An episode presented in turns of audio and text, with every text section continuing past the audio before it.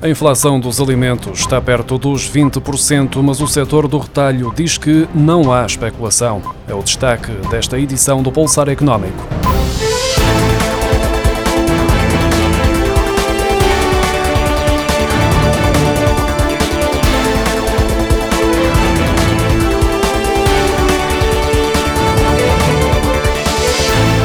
A inflação em Portugal abrandou em janeiro para 8,36%, depois dos 9,59% verificados em dezembro, mas os preços dos bens alimentares continuaram a subir ao nível de 18,54%, quando em dezembro tinham aumentado 17,6%, de acordo com os dados do Instituto Nacional de Estatística. Há nove meses que os preços dos alimentos superam os 10% e estão desde outubro muito perto dos 20%, numa tendência de subida que supera a média da zona euro. São números bastante mais elevados que a escalada dos preços em todos os outros setores, ainda que o retalho afirme que não há especulação. A Autoridade de Segurança Alimentar e Económica está a reforçar a fiscalização para perceber como são formados os preços, desde o produtor até ao consumidor final. A Associação Portuguesa de Empresas de Distribuição justifica os preços da alimentação em alta com o facto de a energia também estar mais cara, além do transporte, dos fertilizantes e das matérias-primas matérias-primas. Certo é que estas componentes também estão mais caras, por exemplo, em Espanha, mas no país vizinho os alimentos estão mais baratos. O Governo está a intensificar as operações de fiscalização dos preços dos bens alimentares em todo o país. A Autoridade de Segurança Alimentar e Económica já instaurou 51 processos crime por especulação. As ações estão a ser reforçadas porque a evolução dos preços dos alimentos é totalmente oposta à da inflação e há retalhistas com margens de lucro médias superiores a 50%. De acordo com os relatórios mensais da ASAI, o cabaz de bens alimentares essenciais aumentou de 74,90 euros em janeiro do ano passado para 96,44 euros em fevereiro deste ano. Depois do pico da pandemia, os consumidores portugueses reduziram as compras online e voltaram quase ao nível que era observado em 2019. Em simultâneo, está a aumentar a preocupação com os preços e a ser dada maior atenção aos produtos usados, tendo em conta o fator preço, que pesa mais em tempos de inflação em alta, como a que está a ser sentida há um ano, segundo as principais conclusões do barómetro eShopper 2022, desenvolvido pela transportadora DPD e que contou com a participação de mil portugueses entre os cerca de 24 mil inquiridos em 22 países da Europa. Em 2021, no mesmo estudo, 74% dos inquiridos indicavam que as suas compras eram realizadas através da internet, mas em 2022 o grupo que respondeu nesse sentido desceu para 66%.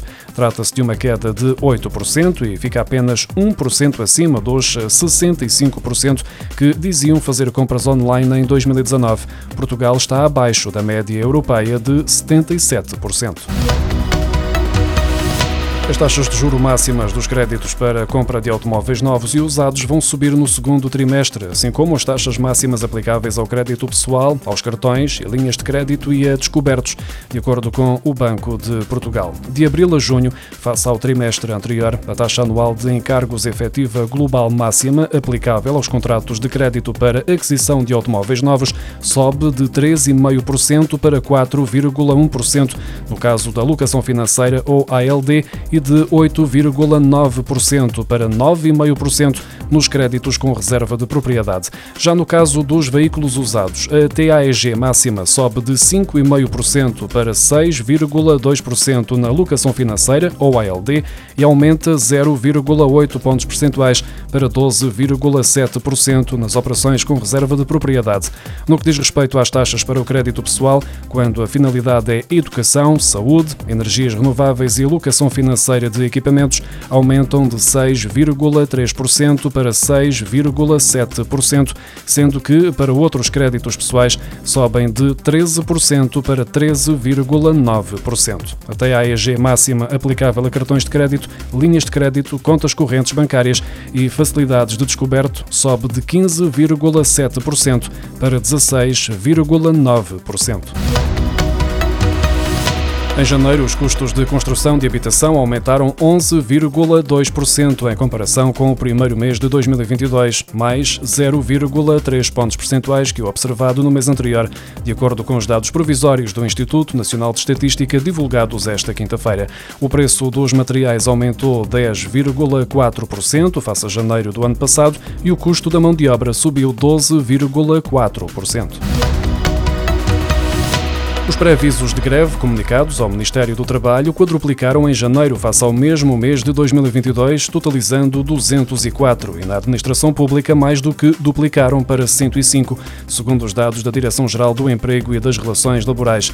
Em janeiro foram entregues no Ministério do Trabalho 204 pré-avisos de greve no setor privado e no setor empresarial do Estado, um número que compara com os 51 pré-avisos registados em janeiro do ano passado. Já as estatísticas da Direção-Geral da Administração e do Emprego Público mostram que no arranque de 2023 foram comunicados na função pública 105 avisos prévios de greve, depois dos 40 que deram entrada em janeiro de 2022. Os setores mais afetados no privado e no setor empresarial do Estado foram as atividades de informação e de comunicação, a administração pública e defesa e segurança social obrigatória. Quanto aos 105 avisos prévios de greves na administração pública em janeiro, a grande maioria ocorreu na educação, seguindo-se a saúde saúde, justiça e administração local.